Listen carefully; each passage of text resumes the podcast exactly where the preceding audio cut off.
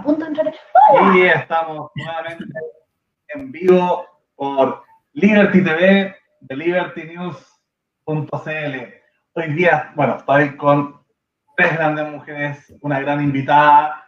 Eh, va a ser una conversación muy interesante. Vamos a conversar de todo. Eh, vamos a conversar de política, de la historia de nuestra invitada, que es nada más nada menos que ex ministra eh, feminista del deporte.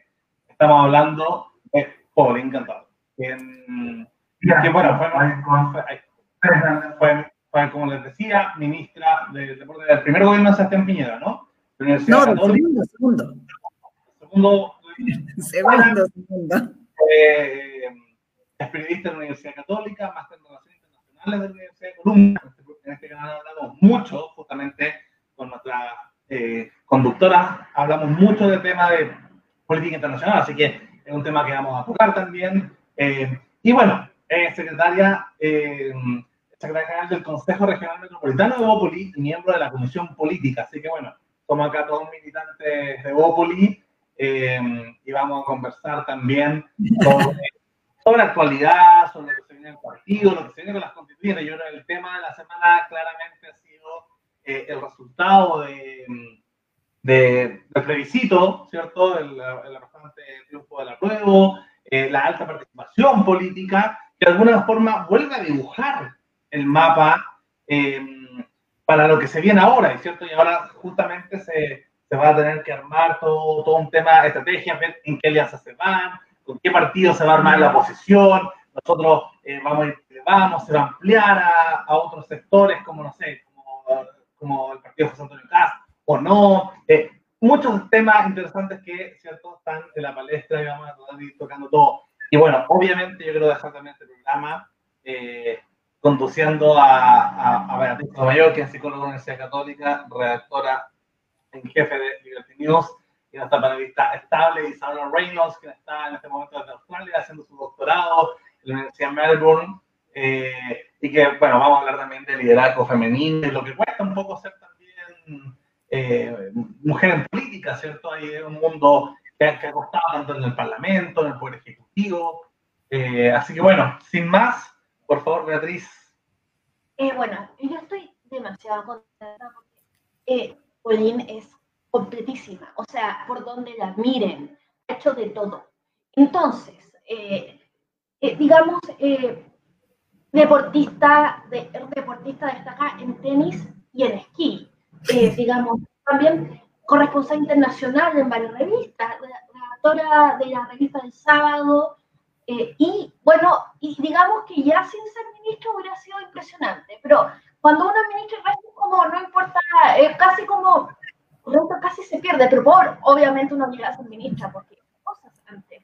¿Cómo uno se entera? ¿Cómo, cómo te llaman? Porque digamos, no, yo casi me imagino que es como que te llega un papiro con, dora, con dorado que dice, ¿quieres ser mi ministra? Eh, ¿Cómo fue que, cómo fue esto?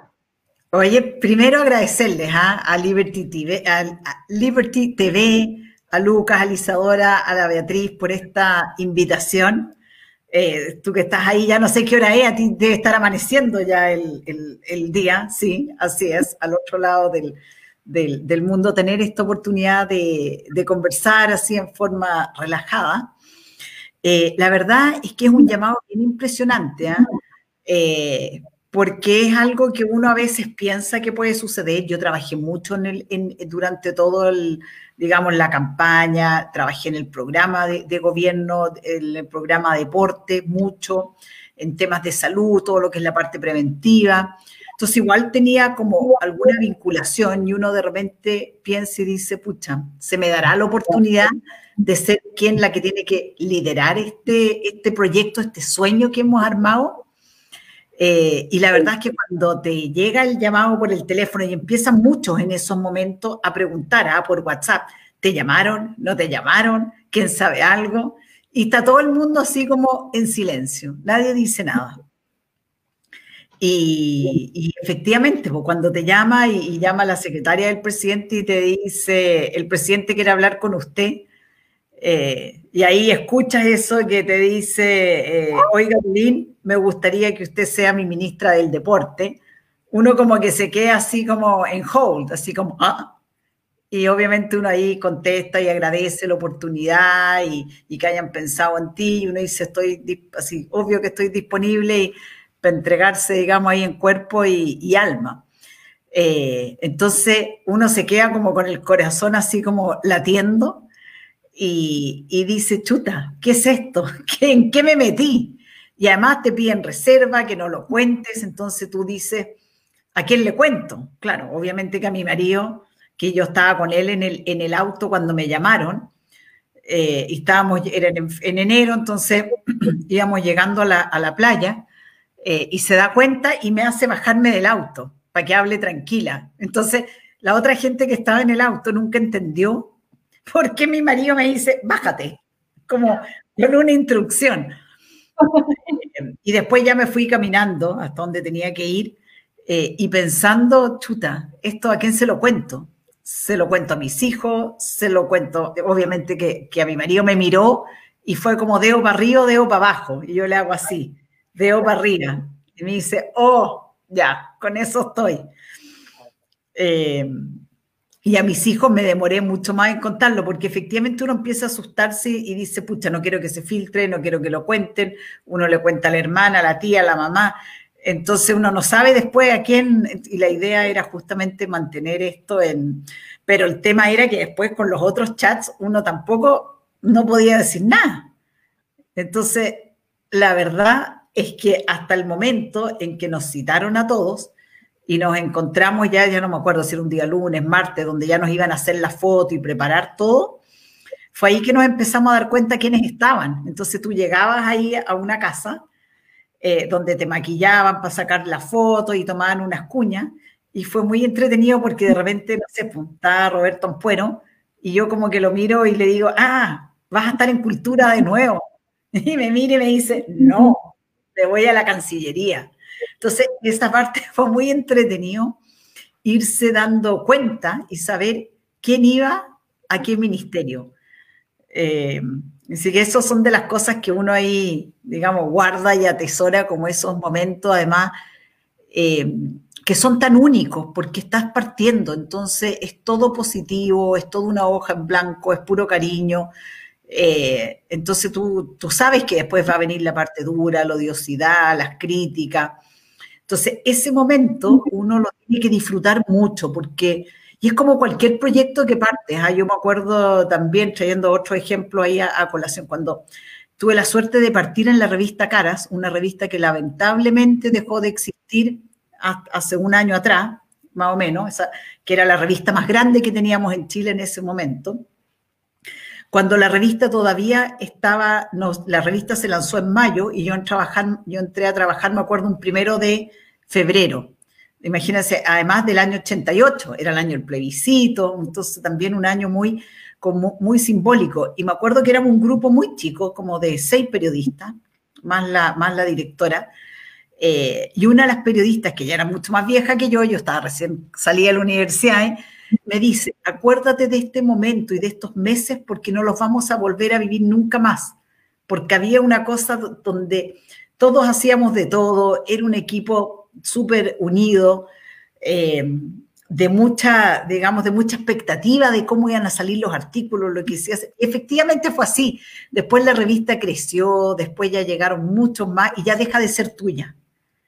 Entonces, yo creo que esto es lo mismo que, nos pasa cuando, cuando tú recién partes y te nombran ministra. Además, uno dice también después que es un privilegio enorme, porque si tú piensas, son muy pocas las personas dentro de los 18 millones casi que somos de chilenos que tienen la oportunidad de llegar a ejercer ese cargo y con la responsabilidad que implica y además lo que puedes hacer por el resto. Entonces, eh, por lo menos a mí, yo era una cosa que estaba siempre pensando todos los días, hoy día tenemos que hacer esto, vamos a hacer lo otro, acá podemos impactar acá. Entonces uno siente que el tiempo se te hace la nada para la cantidad de cosas que uno quiere hacer, que quiere influir, que quiere desarrollar eh, y, y transmitirlo. Y después, además, ejecutarlo, porque una cosa es pensarlo, soñarlo, y otra después es materializarlo. Entonces, eh, y con esto ahí les doy el pase a ustedes, porque si no yo puedo hablar mucho rato. Eh, el tema, me acuerdo, uno de los programas era Crecer en Movimiento, que tiene que ver con cómo tú metes el tema de la, educación, la actividad física y la educación física a nivel escolar. Y el nombre lo decía todo, me acuerdo entonces, porque tú tienes que ir creciendo, que tu cuerpo se vaya así, ¿cierto? Moviendo. Eh, entonces, el día que lanzamos ese programa, cuando se hizo realidad, el año, el 2018, a fines del 2018, fue algo que uno, la emoción es demasiado grande, porque te acuerdas el día en que estabas sentado en una oficina con un grupo, creando, inventando el nombre, a uno se le ocurre una palabra, a otro otra, porque eso estaba en el programa de gobierno. Y cuando tú eso lo ves realidad y ves a los niños con las poleras y ves a los profesores, ahí uno entiende y se da cuenta de alguna manera el poder y la responsabilidad que tienes para hacer buena gestión. Que si tú haces las cosas mal, perjudicas a miles de personas. Y si las haces bien, bien estructuradas, bien pensadas, eh, produces cambios que son relevantes. Entonces, la verdad es que fue muy, muy, ha sido una gran experiencia. Eh, cuando estabas recién graduada, viviste el plebiscito como periodista y ahora porque resulta que eh, yo lo que creo es que cuando se escriba el libro de historia, eh, va a ser como la Primera y la Segunda Guerra Mundial, eh, como los grandes hitos, que pasaron cosas entre las dos guerras, pero como que nadie importa mucho. El plebiscito y este otro plebiscito van a ser los hitos. Y el resto va a ser, bueno, la transición. Los entre plebiscitos. Los entre plebiscitos. Entonces, son tiempos, han tocado, son tiempos interesantes los que te han tocado vivir una pregunta acá. Todos acá tuvimos nuestro pronóstico, todos nos equivocamos. Eh, ¿tú, ¿A ti te sorprendió el resultado o tú ya, eh, o, tú ya habías dado eh, medio a medio con los, con, los porcentajes?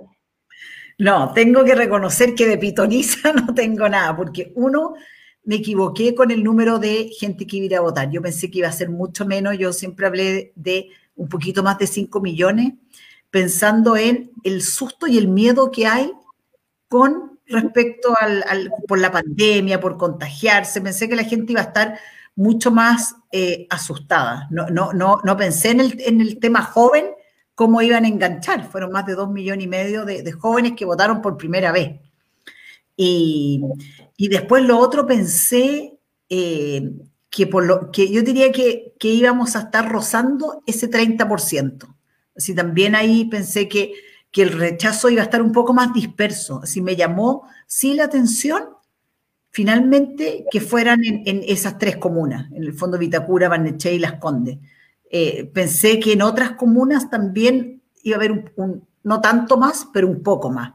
Entonces, eh, te diría que para mí en eso fue eh, fue una, poder en el fondo hacer una lectura mucho más profunda, de decir dónde no sé, a veces nos estamos equivocando en el, en el análisis. Eh, y también por la forma y, los, y, las entrevistas que uno veía en la televisión y la gente con la que uno conversó ahí en la calle, también sentí que el chileno es mucho más moderado de lo que uno cree que es. Es como que normalmente lo que pasa es que entre Twitter y la televisión Vemos los extremos, vemos un grupo de, de, apruebo que era como que acá el país hay que refundarlo, nada sirve, tenemos que volver a partir de cero. Y la verdad es que la gran mayoría de los chilenos no quiere eso, quiere un país tranquilo, quiere un país donde ellos se puedan desarrollar, tengan las oportunidades, tengan las oportunidades puedan desarrollar todos los talentos que, que, que puedan tener, pero para eso necesitan un marco distinto, necesitan ciertos cambios que yo creo que hoy día nos fuimos quedando atrás, nos fuimos quedando en el siglo XX y estamos en el siglo XXI, una constitución que igual tenía varios amarres, que requería un poco más de, flexibilidad. Y en eso para mí hay una cosa que es, clave, que creo que es, y es justamente la propuesta y de las cosas de las cuales uno se siente muy orgullosa de, de estar en Evópolis que es este nuevo Estado, que en el fondo nosotros estamos proponiendo y horizontal propone un proyecto de nueva constitución que es súper robusto, es súper contundente y que va asociado a la necesidad de generar un nuevo Estado porque ese nuevo Estado es el que te va a permitir tener mejores derechos sociales en salud, en educación, en pensiones. Entonces, no es en la Constitución donde queda escrito, oye, yo te voy a asegurar que vas a tener una educación de calidad, porque puede estar escrito, por eso no te lo va a asegurar. Tú lo que necesitas es un Estado y necesitas instituciones que hagan que eso sea posible y que no solo dependa de ciertas políticas públicas, sino que la forma en que tiene que operar el Estado tiene que cambiar, porque hoy día es una burocracia muy pesada, muy poco ágil, eh, y, si uno quiere dar un ejemplo como simple, el tema y que estaba en el programa, eso, por ejemplo, del, presidente Piñera, que es, en el fondo cuando tú llevas la tecnología a la medicina en términos del servicio que presta. Entonces, por ejemplo, la ficha única del paciente. Eso te cambia la vida. Que hay una ficha única tuya, que a lo mejor con la cosa con biométrica, ¿cierto? Tú donde vayas a atenderte está todo tu historial. Entonces no tienen que volver a pedirte los 40.000 exámenes, volver a tomarte un montón de cosas que cada vez que tú cambias de, de, de doctor o de centro médico, te piden todo de nuevo. Entonces, hay muchas cosas así que son simples, entre comillas, pero claro, significa que eso, si tú haces eso, va, hay un montón de funcionarios que la pega que hacían ya no va a ser necesaria. Entonces, el Estado tiende mucho a buscar el status quo, a que no los toquen, a que no se muevan. Y la verdad es que hoy día ya no, eso era parte a lo mejor de hace 20 años atrás. Pero hoy día lo que tú necesitas es flexibilidad, necesitas agilidad, necesitas que la cosa sea asequible y también necesitas mucha, necesitas también seguridad y resguardo. Entonces tú ves cómo yo acompaño esas dos cosas, cómo yo permito que haya flexibilidad, pero al mismo tiempo yo como trabajador me sienta resguardado y protegido eh, respecto de, de, qué pasa si me voy, cómo lo hago para irme a otro lado, que hay, hay un seguro de, de cesantía, entonces, hay varias cosas que, tienen que ver con las seguridades que uno le tiene que dar a todos los ciudadanos de sentirse protegido por el Estado, pero en un nivel que a la vez conviva con lo que es la plena libertad. Porque yo creo que una de las cosas que nosotros tenemos, ¿cierto?, en, en, en y nos caracteriza, es esta cosa de que tú como persona quieres poder elegir lo que quieres hacer. Tú quieres elegir si tu hijo va a un colegio público, va a un colegio privado, va a un particular subvencionado, si quieres un colegio donde haya religión, si quieres un colegio donde no haya religión, un colegio más artístico. Tú quieres tener esas opciones, pero lo que sí quieres es que ese colegio público sea de excelencia, sea un colegio que no tenga nada que envidiarle al colegio eh, privado. Hacia eso es lo que tenemos que, ir eh, aspirando. Una, pregunta un comentario con respecto a lo que decías de la, de la idea que en Twitter y en los medios de comunicación quizás exageraron eh, las visiones, ¿cierto? Y que, y que Chile al final era mucho más moderado. Hemos mencionado varias veces en estos últimos programas que eh, el tema de la identidad liberal. Eh, este canal justamente creció, se desarrolló para tratar de generar una idea que sea atractiva, que sea cool, por así decirlo, para el mundo de centro o el mundo liberal, eh, sin necesidad de, de, que lo que más despierte las pasiones sea necesariamente en lo extremo, que son estas identidades que se marcaron mucho, los octubristas y los rechacistas, si se quiere, o los más, o los más duros, ¿cierto? Mm. Eh, eso por un lado. Y, preguntarte también en esa misma línea el tema del Bópoli, porque tú tienes parte de la Comisión Política y partiste siendo ministra, ¿cierto?, de, del gobierno de Piñera. Y, y al principio Bópoli partió como, como, por ejemplo, si uno lo comparaba con, con, con, el mismo ministro que, que nombraste tú, el, el, canciller, ¿cierto? Eh, era la Fundación para el Progreso, estaba eh, más vinculado a la, a, la, Fundación para el Progreso, tenían tanto el Ministerio de Educación como, como Cancillería. Eh, de alguna forma, la FMP como, pura, fundación se veía más pobre que Bópoli, en, en, una primera instancia. Y después del pedido social, básicamente el gobierno era Evópolis. O sea, parecía que gobernaba más Evópolis que el piñerismo, por así decirlo, ¿cierto? Con el Ministerio del Interior, con el Ministerio de Hacienda. Eh, había, fue creciendo el peso específico del partido cada vez más, hasta, hasta que alegaron básicamente los, los socios de coalición, ya que eran muchos, eh, y ahora, bueno, se ha visto este, este proceso y Evópolis ha tenido que vivir en pocos años lo que vive un partido en, décadas.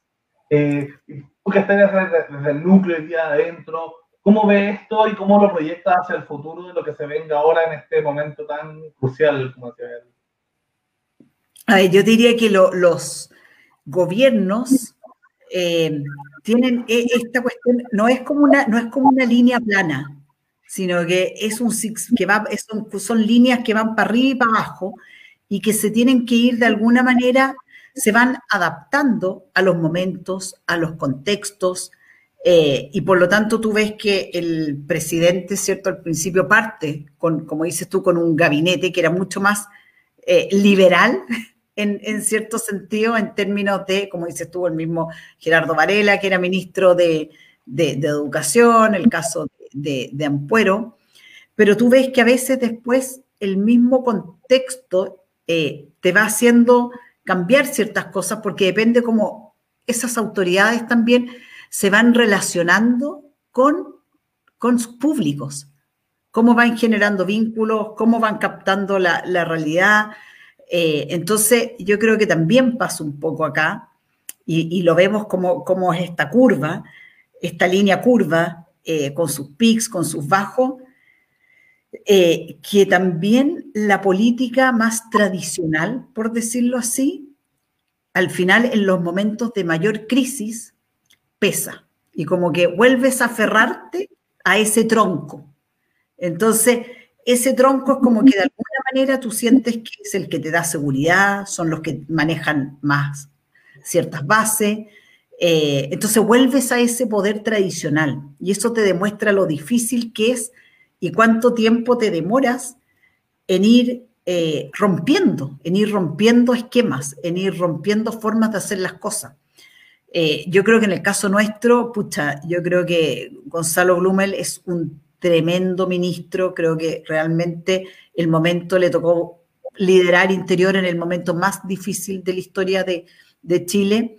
Eh, creo que hizo lo mejor que pudo, creo que realmente se desvivió por el, por el país, sí, creo que realmente es una persona talentosa, muy inteligente, eh, y que le tocó, chuta, súper difícil, como dicen, bailar con la fea, bailar así, es un, término que hoy día tal vez no se podría usar, ¿ah? porque creo que políticamente es como incorrecto, un término antiguo, así que no lo vamos a volver a, repetir, era como de los viejos, pero o con el feo, vamos a ponerlo así, con los feos, para que no se interprete porque creo que ya no.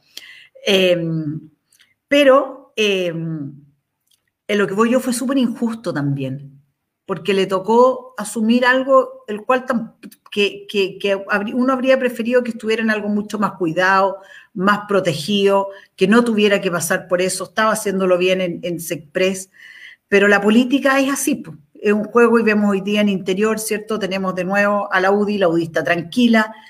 Eh, entonces es un juego que tienen los partidos políticos que uno le gustaría que no existiera, porque nosotros tal vez en Evópolis todavía estamos pensando y, nos gusta creer en una política renovada, en una política oxigenada, en, una política con convicción profunda. Y vemos que en los otros partidos, chuta, la cuestión zigzaguea para arriba y para abajo, dependiendo de lo que les conviene. Eh, pero yo creo que, que, es difícil mantenerse en esta sola línea porque tú ves que uno paga costos muy altos. Imagínense el costo que hemos pagado con todo el tema de la ley de inhabilidades, que para nosotros es un principio. Y nosotros queremos oxigenar la política, por lo tanto tiene que haber límite. Y hoy día, por ejemplo, se está discutiendo el tema de levantar las inhabilidades para, para los alcaldes. Y hay algo que yo lo planteo y lo pregunto porque a mí me ha llamado la atención y digo, pero si es muy simple, si un alcalde quiere irse al Parlamento, tiene que renunciar en noviembre. ¿Será tan grave renunciar en noviembre si igual su cargo se acaba en mayo? Entonces, como que uno dice, ¿para qué ir a pelear una ley? Estamos hablando de un par de meses. Cuando si de verdad quiere ir al cargo, en noviembre, que es un año antes, deja su cargo y se postula. Eh, entonces, ahí hay cosas que uno le gustaría dentro de la, de la política que cambiaran. Y yo creo que en eso uno tiene que seguir, a ¿ah? esto hay que ir machacando, machacando, eh, hasta que en algún minuto se van produciendo ciertos cambios. Y en ese sentido, lo que yo creo que vimos del, del, del 80% de la prueba va a producir un cambio, porque yo creo que, que es un llamado de atención a la clase política, a los partidos, a decir, ¿dónde hemos estado? ¿Por qué seguimos acá en, en esta guerra? Se pagaron costos justamente Sí, pues. El tema de eso y después vino... Le pasaron la máquina a los ministros de justamente por el tema de la reelección. Y yo creo que ahí partió gran parte de, de esta mini crisis que, que sufrimos internamente eh, estos últimos meses. Isadora, Hola.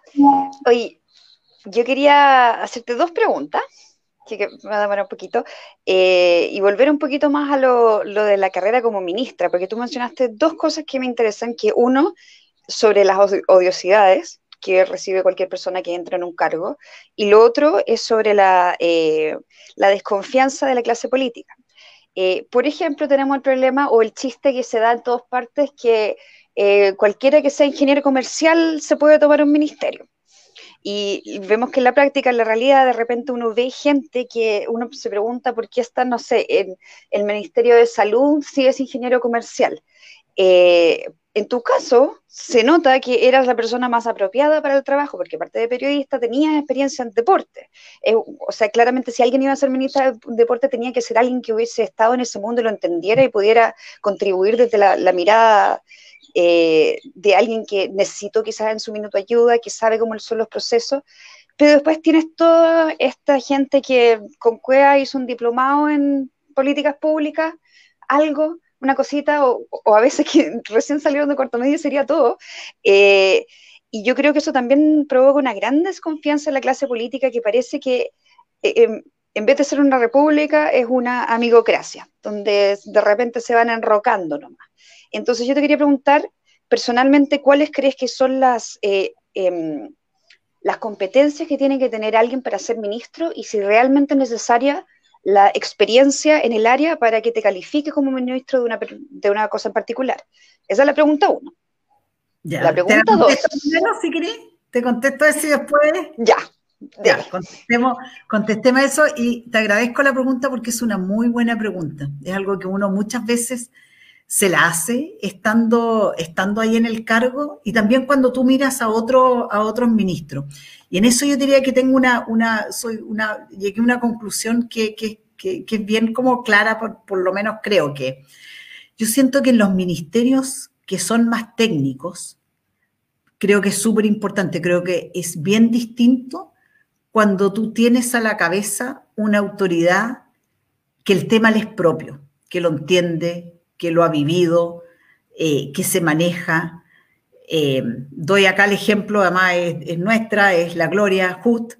Tú ves que la Gloria tiene un conocimiento del área que es profundo, por lo tanto es capaz de ver, entender los procesos que hay, cómo es la toma de decisiones. Entonces, creo que en ese tipo de ministerios, creo que es más relevante el tema, el conocimiento que el tema político, creo que lo tienes que tener, es importante saber moverse políticamente, comunicar, pero no es lo más importante, porque si no puedes hacerlo muy bien políticamente tal vez, pero finalmente no lograste avanzar en términos de generar políticas públicas que hagan mejor la gestión. Eso con respecto a ese tipo de ministerio. Evidentemente los que son más políticos, creo que ahí lo fundamental es alguien de un tonelaje político, que su experiencia venga de ese mundo, que, sea, que sepa moverse como un pez en el agua, en el mundo de negociar con los políticos, de cómo logras un acuerdo, de cuán cercanos son, de cuáles son tus redes. Eh, entonces creo que eso marca una diferencia y si tú después haces para atrás un doble clic en aquellos ministerios donde tuviste gente que vivía del tema, me refiero a convivir, que vibraba, que en el fondo te importa, pero te importa porque, porque lo crees desde, el corazón. Y eso te mueve y te hace actuar de otra forma. Así, te les doy el ejemplo mío, por ejemplo. A mí en el caso del deporte lo viví de, todos sus ámbitos, como deportista mío, yo. Después mis hijos como deportistas, mamá de deportistas de, de, deportistas de alto rendimiento. Entonces, sé lo que es esa cuestión, cómo tienen que compatibilizar el estudio con el deporte y lo que significa y cómo tenéis que ayudarlo y el estrés que hay y el, lo caro de los viajes y todo ese cuento. Después fui dirigente deportiva, de club, de federación. Entonces entiendes la vida del club, entiendes la vida a nivel de, de federación. Y por otro lado, a través de Elige Vivir Sano, tuve la oportunidad de conocer, que para mí fue todo un descubrimiento maravilloso, todo lo que tiene que ver con eh, el deporte como un preventivo, el deporte para tener una mejor salud de verdad, pero en términos de cómo evitas las enfermedades crónicas no transmisibles. No el deporte para pasarlo bien o para competir, sino que el deporte como una, como una verdadera herramienta para combatir enfermedades que son terribles. Entonces te diría que, claro, cuando tú tienes eso en, no sé, también lo tienes, ponte tú, doy el caso de, de Valdo Procurica en minoría. Él sabe mucho del tema, es, un, e, es muchísimo. Antonio Walker en agricultura. Son ministros que tú ves que tienen un manejo eh, respecto de su, del quehacer del ministerio que hace que la cosa funcione de forma de forma distinta. Así que yo diría que ese... Oye, yo debería como prender una luz, me veo muy oscura, ¿o no? Ya, me esperan un segundo y la voy a prender. ya. Bueno, y ahí mm, la, la, segunda pregunta de la Lisa. Claro. ¿Qué va a hacer sobre? Eh, me quería tirar un poquito más al, al ámbito de mujeres en política. Eh, algo ya más específico. Hoy día viene demorado por el poder ah, femenino. Y, y en esto mismo de quiénes, quiénes están tomando ciertos ministerios, corrígeme si me equivoco, pero salvo contadas excepciones, parece que las mujeres estuvieran relegados a ciertos tipos de ministerios. En su minuto, por ejemplo, se hablaba y se habló de Evelyn Matei como ministra del Interior al momento de reemplazar al ministro Blumer. ¿De Sí, creo. Eh, que hubiese sido, sabemos lo, que es ella como personaje político, sería un pez dentro del agua, como, como bien lo describiste tú. Y a mí me da la impresión de que aún dentro de la coalición de Chile Vamos, como que las mujeres tienen, como que la ponen obvio en el Ministerio de la Mujer. Ahí no vaya a poner un nombre, porque todo el mundo se va a quejar. Claramente. Sería ya. Pero en mi... sí, sería como mucho. Claro, entonces están como en ministerios un poquito menos figurines. Eh, a excepción de vocería, que vocería parece que tener una mujer como que quizás era por cercanía, ¿tú crees que los roles de género todavía pesan un poco cuando se trata de, de dónde terminan las mujeres en términos de administración pública? ¿Hay algo ahí o, yo estoy mirando, estoy leyendo mucho entre líneas? yo creo que yo te diría que ¿ah? yo te diría que algo Luca, ¿qué dice? Ah. interior veces, bueno, la misma presidenta, pero salió dos veces, y todavía, como dice la no hemos tenido en el interior, eh, hicimos sería, sí.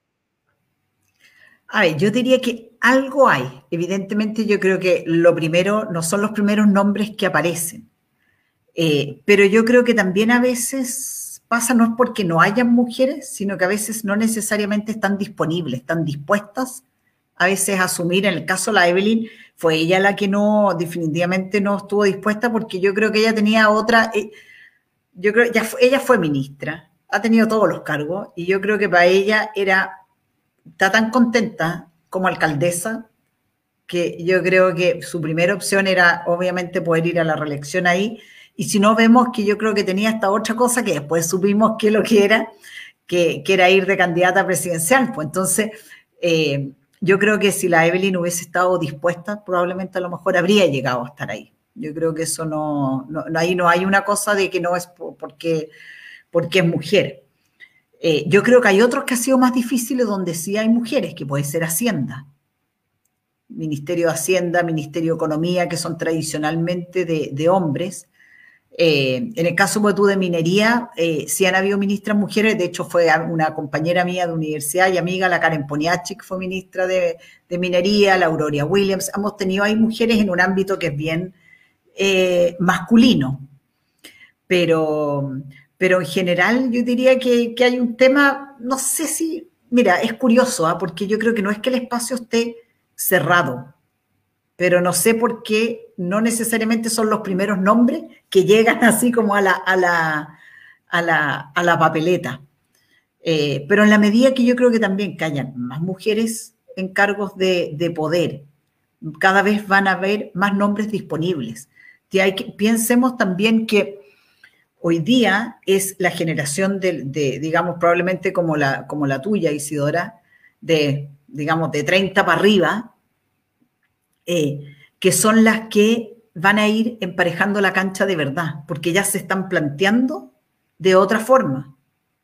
Entonces se están planteando en igualdad de condiciones. Entonces van a tener posibilidades y accesos de desarrollarse profesionalmente en muchos ámbitos. Eh, y eso antes no era así, era una cosa mucho más intermedia y yo creo que también, y yo acá no le echo la culpa a los hombres, ¿ah? Yo creo que también hay una cosa de las mujeres, de uno, de cómo uno visualizaba. así yo hay trabajos que dejé de hacer y que no acepté porque en el fondo prioricé la crianza, porque quería tener más flexibilidad, y no es que alguien me lo impuso, porque venía seteada que eso era lo que yo quería y eso es lo que me hacía feliz. Eh, así el ritmo que yo llevo hoy día y que llevé de ministra, chuta, no sé si habría estado tan feliz con ese ritmo con mis niños chicos, porque significaba que nunca iba a ir en la tarde a un cumpleaños, a acompañarlo. Entonces me quería perder eso.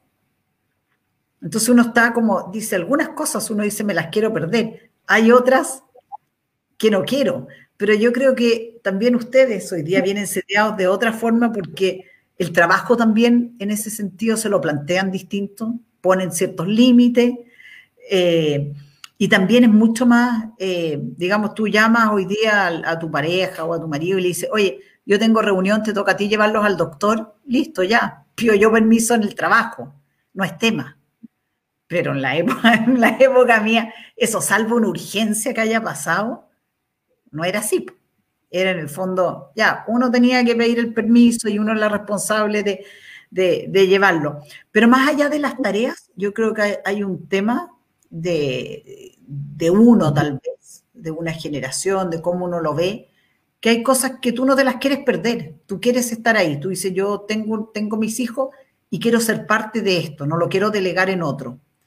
Y eso es, es muy difícil de compatibilizar con altos cargos de mucha responsabilidad, donde efectivamente tienes que dejar muchas cosas de lado. Si algún día eso lo vamos a lograr cambiar, no lo sé. Así no sé si, porque también en esos cargos la presión de la gente es muy grande en lo que te exige. Entonces, imagínate una ministra que dice, no, yo me tomé la tarde porque voy a celebrar el cumpleaños de mis hijos y queda la cagá no sé dónde, perdonen el lenguaje, eh, se te, van a hacer bolsa, aunque tú tienes todo el derecho, pero te van a decir, perdón, pues si por algo usted asumió este cargo. Isidora, tú...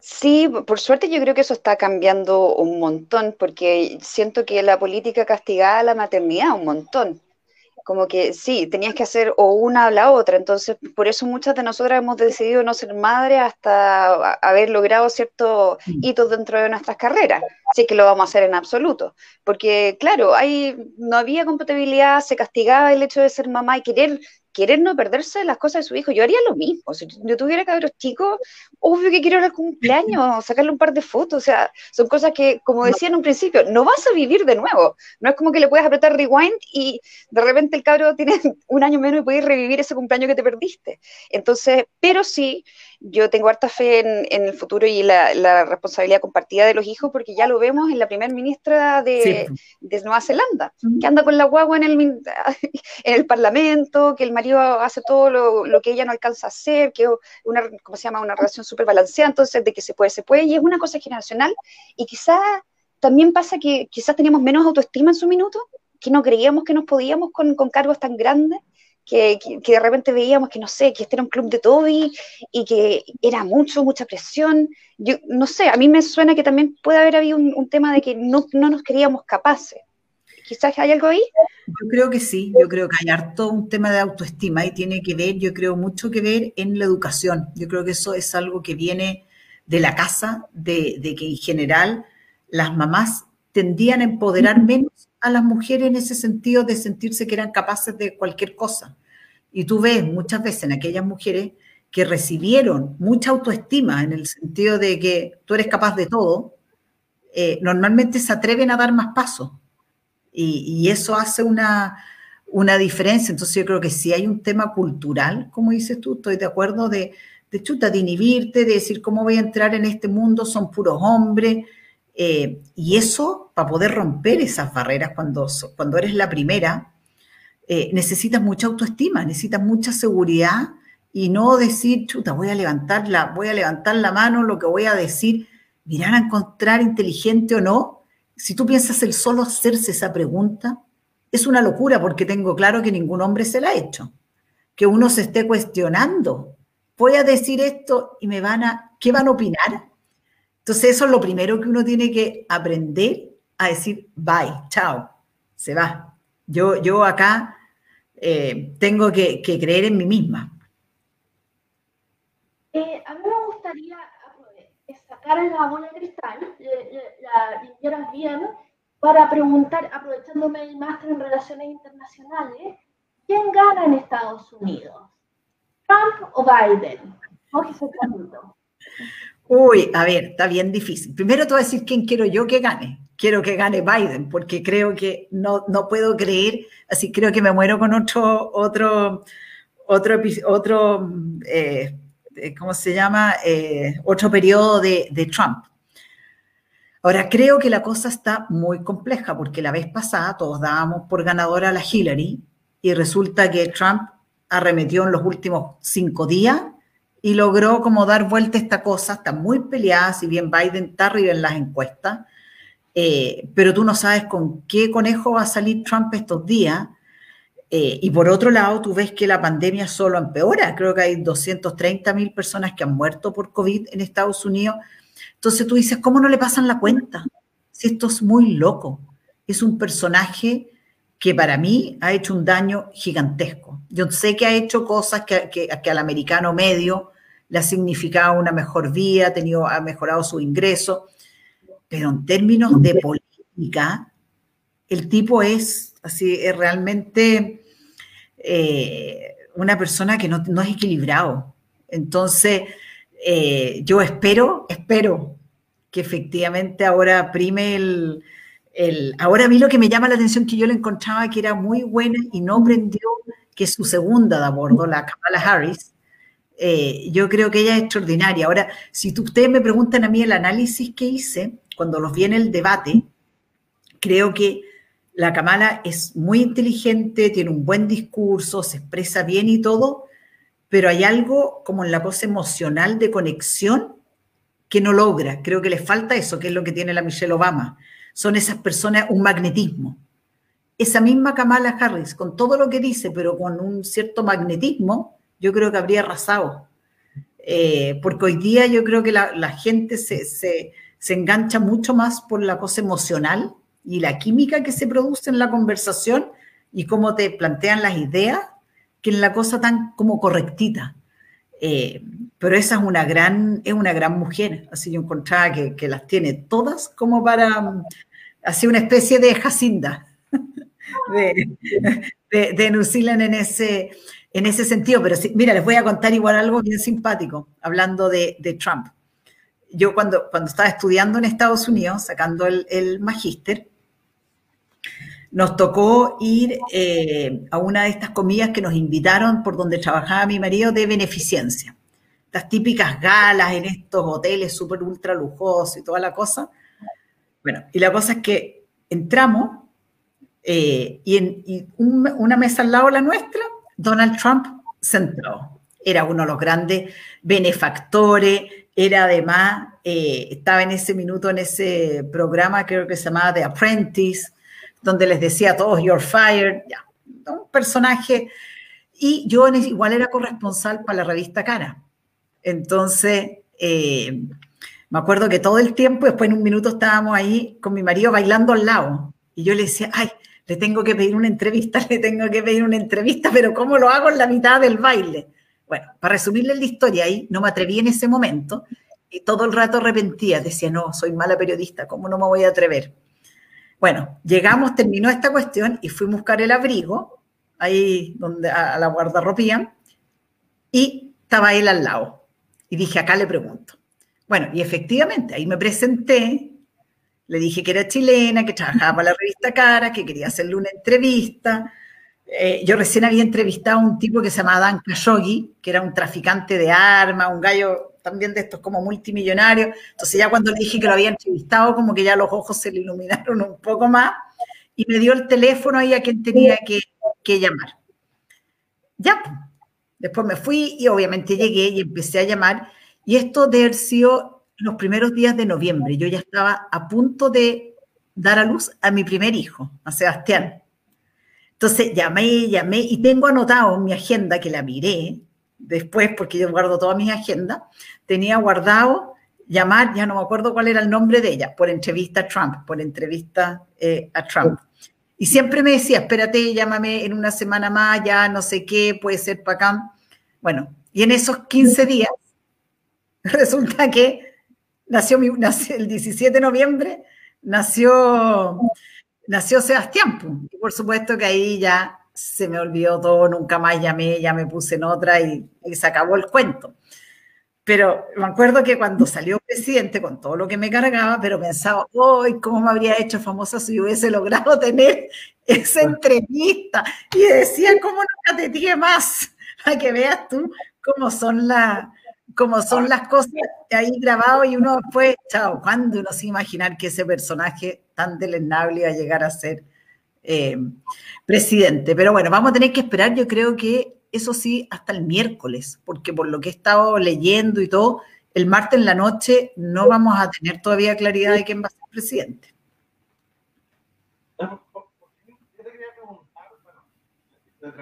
muy buena. Hoy día existen las la selfies, ¿no? Ustedes se toman una selfie mientras bailaban o, sacaban. Ah, pero obvio. Ahí sí yo había tenido mi selfie. Totalmente. Una, una entrevista, pero hubiese tenido la selfie con, con, con Trump. Me gustaría preguntarte, eh, ahora, bueno, se, volviendo a Chile, se viene el tema de la, de la, de la, de la constituyente, ¿cierto? Se vienen estos personajes y nos preguntaban recién por Marina Elwin, que día dijo que se tenía más cercana a Google que la DC, eh, ya empiezan a salir candidatos, había muchos candidatos por el distrito 11, el distrito 10, salían varios memes al respecto, eh, de que probablemente muchos independientes van a querer competir por ahí, van a armar estas listas, está todo ahí. Eh, ¿Cuáles son los nombres que, que, salen y se barajan por el y ¿Cuáles serían los ideales que ustedes creen? Porque ahí se centraron algunos nombres en prensa. Nosotros tuvimos en este programa justamente entrevistando con Beatriz Isadora a Tite García, por ejemplo, que estuvo en la comisión técnica, pero mismo ahí nos decía que él por ética no iría porque estuvo en la comisión técnica, a pesar de que el único que votó en contra de, de, que pudiera ir y se puede ir, pero, pero él decía eso. Eh, ha sonado ahí el nombre de la Reymate, han ido sonando nombres incluso también la prensa filtrada Cristóbal Belolio, eh, como independiente, ¿cierto? Han habido nombres por ahí. ¿A quién te gustaría ver aquí? ¿Qué nombres te suenan? ¿Qué nombres te gustan? ¿Tú misma estarías dispuesta, por ejemplo, a competir? Eh, cuéntanos un poco ahí de, cómo se vive esto, al menos en la región metropolitana, que, es la que tiene más distritos, ¿no? Así es, bueno, primero yo creo que hay muchos nombres dando vuelta. Primero poner acá y dejar, digamos, hacer el, disclosure, que efectivamente a mí me gustaría ir de, candidata. En, el partido saben que estoy eh, disponible eh, y que efectivamente es algo que, me gustaría y por la que estoy, digamos, dispuesta ahí a, jugármela. Eh, ahora, nombres, hay yo creo que muchos dando vuelta. Yo creo que hoy día no es el, digamos, todavía el momento para empezar a dar a conocer, digamos, todos esos nombres, porque nosotros, por lo menos desde Bópoli, estamos en un proceso eh, que es bien serio, bien profesional, en ir buscando, ir convocando a las mejores, a las mejores mujeres, a los mejores hombres, a que se animen a ser parte de este proceso. Entonces estamos, te diría que en un proceso de búsqueda que además después significa poner nuestros nombres sobre la mesa, sentarnos a conversar con nuestros socios, ¿cierto? De la UDI, de RN, para hacer la mejor lista. Yo creo que acá también tenemos que ser súper estratégicos en términos de ver cómo vamos a ir unidos en esto, cómo vamos a poder acá unir fuerza. Esto es como los tres mosqueteros, donde, ¿cierto? Hay que unir las fuerzas entre todos, porque eso es lo que nos va a permitir también ir marcando la, diferencia. Entonces, yo creo que hoy día hay muchas buenas personas que han puesto sus nombres a, a disposición, que quieren estar entonces, yo creo que hay que tener conversaciones y como se ha estado teniendo con cada uno de ellos, pero hay una cosa que no podemos perder de vista eh, y que es bien relevante y que no se dice siempre, y que es como quedó el reglamento, a eso no, no depende de nosotros, que al elegir los distritos, de acuerdo a cómo se elige, ¿cierto?, la Cámara de Diputados, los 28 distritos, son territorios muy grandes. Por lo tanto, en dos meses, hacer una campaña cuando tú no has tenido nunca figuración eh, pública, cuando no tienes, digamos, ciertas comunidades grandes que te, que te siguen, eh, es muy difícil lograr votaciones muy altas porque el tiempo es muy corto, el territorio muy grande. Entonces, también ahí hay una cierta falacia en decir que cualquiera puede llegar y ser constituyente, porque al final es muy difícil en términos del periodo que hay para darte a conocer. Y por otro lado, no nos olvidemos que en esa sábana electoral vas a tener candidatos alcaldes, a gobernadores, a concejales y a constituyentes, probablemente más de 50 nombres. Así, muchísimo. Imagínate ver una sábana con 50 nombres. ¿Dónde, ¿Dónde vas a poner las cruces? Entonces, eh, eso. Y lo otro que también es importante eh, señalar es que el costo de las campañas es súper alto. Tienes que levantar muchos recursos y eso no es fácil. Es difícil. Todos los candidatos van a estar eh, pidiendo recursos.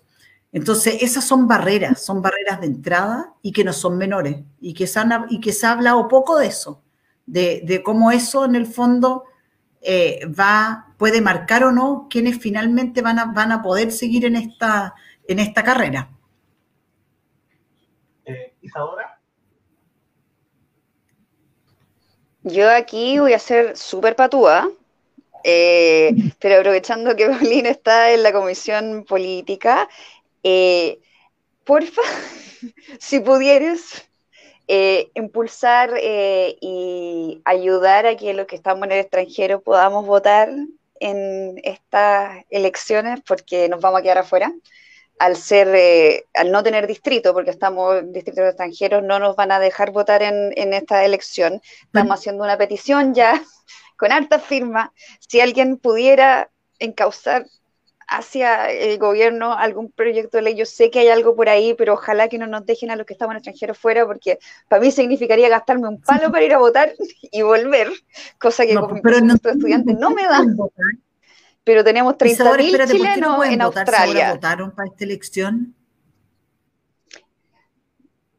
Porque la segunda es por distrito. Ah. y como por ejemplo, yo estoy inscrita en el distrito de Melbourne, no tenemos constituyente en Melbourne. Entonces, no sé, mi idea era probablemente que uno pudiera gustar en el distrito en el que estaba antes de cambiarse. Yo sé que son medio, medio complejo, pero ojalá hubiese alguna opción. Yo lo pido como casi como favor personal, ya en nombre de todos los cabros acá. Y en el resto del mundo mm. somos un 1% quizás del padrón, pero no deja de ser un padrón que, quiere tener opinión y nos vamos a quedar afuera. Sí, como dices tú, tenés toda la razón, pues hay que ver por qué, qué distrito se puede armar, cómo se hace. Pero efectivamente. Claro. Sí, a lo mejor mm. asignarlos a un distrito, no, no, sé, cualquier, cualquier idea es bienvenida, pero mucha, me da mucha paja no poder, no poder participar porque ah, podría votar por sí, que ya. Pero lo voy a, voy, a, voy a plantearlo, voy a preguntar cómo es eh, así que, si hay, ¿cómo se podría hacer? Porque claramente el tema va a salir. Si, si no, es, no es menor, es distinto no votar por un alcalde, es distinto no votar por, eh, por un concejal pero es distinto no ser parte del proceso constituyente, donde todos quieren estar. Ahí lo lógico que cada uno se inclina en el que quiere eh, y, que, básicamente si el padrón se tiene antes, o sea, porque el padrón se cierra un par de meses antes, ahí básicamente se imprima un voto por cada distrito que haya en la persona del extranjero. En el fondo, un voto por, por, en el fondo. Eh, y se podría hacer el distrito. Yo creo que sea la, la solución. A mí me gustaría preguntarte, eh, en caso de que, imaginemos un futuro donde tú estás ahí la constituyente, estás ahí el debate, haciendo alianzas, conversando, llegando a consensos con, con, la, con la, nueva concertación, con, con, con la derecha, y llegando a acuerdos y todo el tema. Y se toca el tema presidencial, parlamentarismo o eh, presidencialismo. ¿Qué te inclina? ¿Qué, qué lado te tira más? ¿Y por qué? A ver, a mí ahí lo que creo que una cosa, un semipresidencialismo. Yo creo que hoy día está claro que lo que tenemos, llegamos, no nos funciona. Con el binominal funcionaba más, pero en el fondo al tener un parlamento ya con un sistema proporcional, vemos que al final lo que no funciona es cuando tienes un, ejecutivo que siempre va a estar en minoría con el Congreso por la forma que, que, funciona acá y, y operan, digamos, el, el, sistema legislativo, ves que al final tú llegas con un programa de gobierno, pero no eres capaz de implementarlo. No lo puedes hacer porque el bloqueo que tienes eh, es demasiado grande, porque al final no tienes los quórum, no logras eh, negociar los puntos que para ti son, son relevantes. Eh, entonces, en ese, en ese sentido, yo te diría que uno dice, algo hay que cambiar. Tampoco estamos preparados para un sistema parlamentario, así estamos lejos de eso.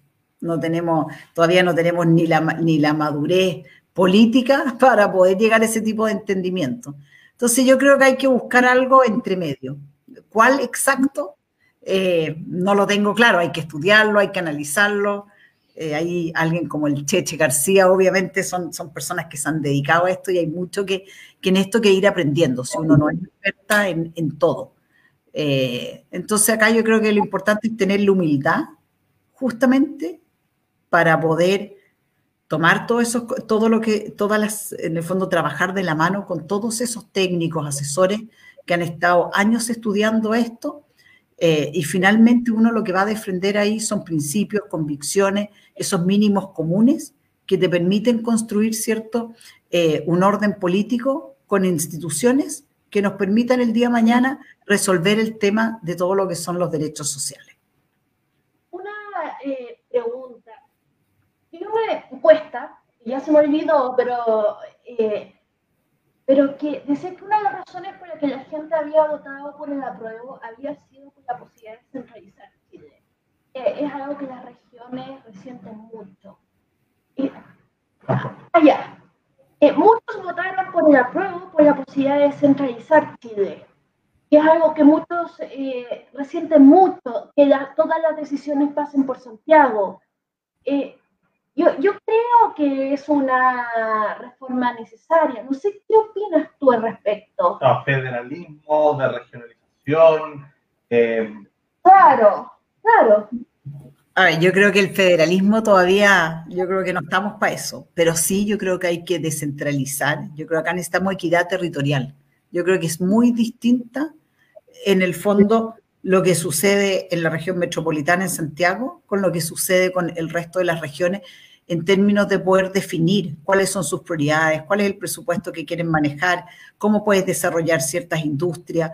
Eh, yo creo que en eso efectivamente es importante que puedan tener mayor poder de decisión, mayores recursos. Entonces ahí yo creo que viene una conversación eh, que es bien relevante, que tiene que ver con cómo se distribuyen los recursos para las regiones.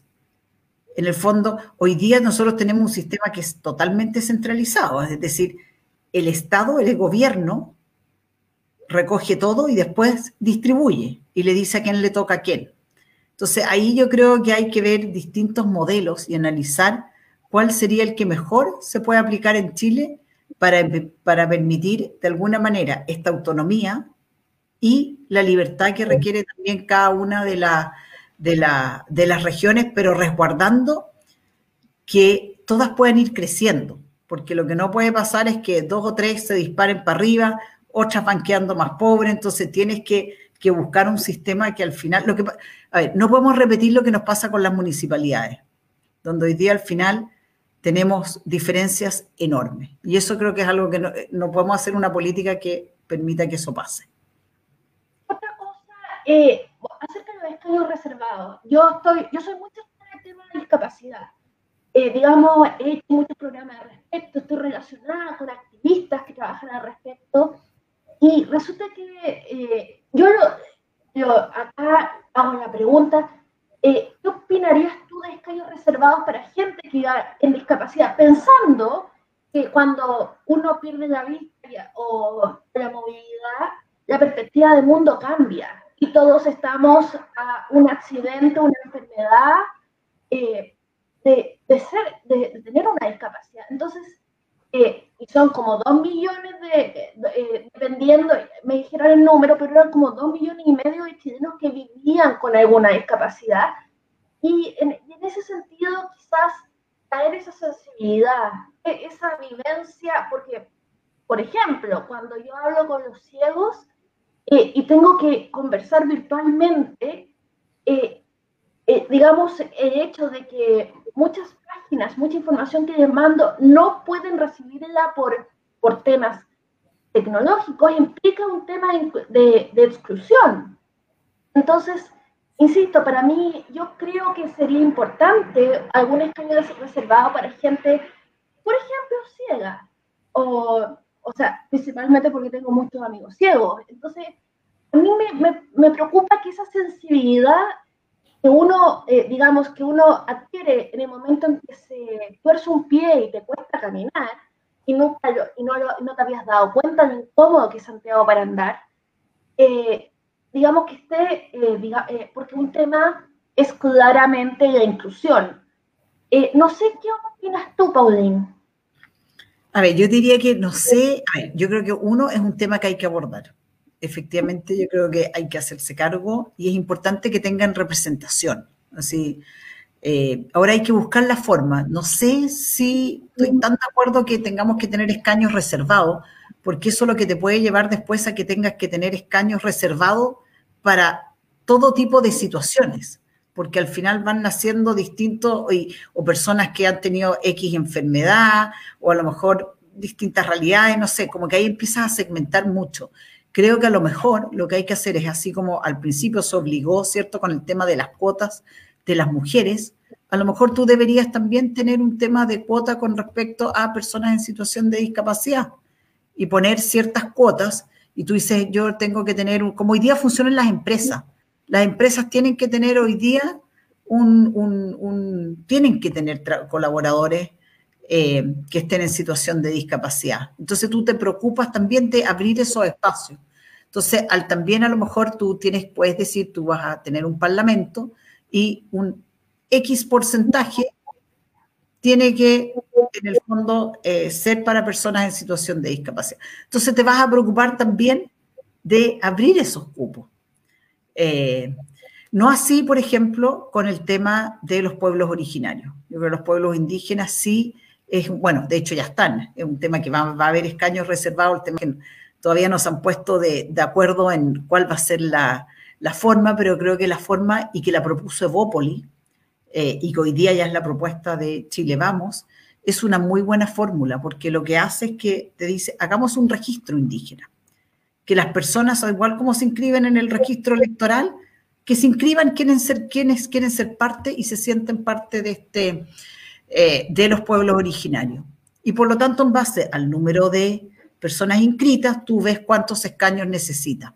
Entonces, una cosa bastante, y que puede ir cambiando más en el tiempo, porque los registros se abren, se pueden abrir, entonces pueden aumentar o pueden disminuir, pero es súper objetivo y claro. Eh, creo que ojalá que esa propuesta finalmente pueda eh, prosperar, porque hacerlo en base a lo que la gente dijo en el censo, eh, en el fondo es, un número que es súper arbitrario, porque la pregunta no fue hecha con ese sentido. Entonces creo que es mucho más lógico tener un registro propio y que va a ser, además va a hacer justicia a las etnias también con respecto a su representación.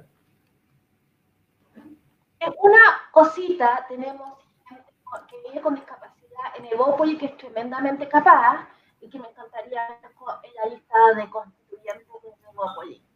Eso era... Eh, yo, yo, pienso también que se da mm, que la ciudadanía, especialmente como el ánimo que tuvo para el domingo pasado, el plebiscito em, y lo que se ve posteriormente, va a premiar bastante la diversidad.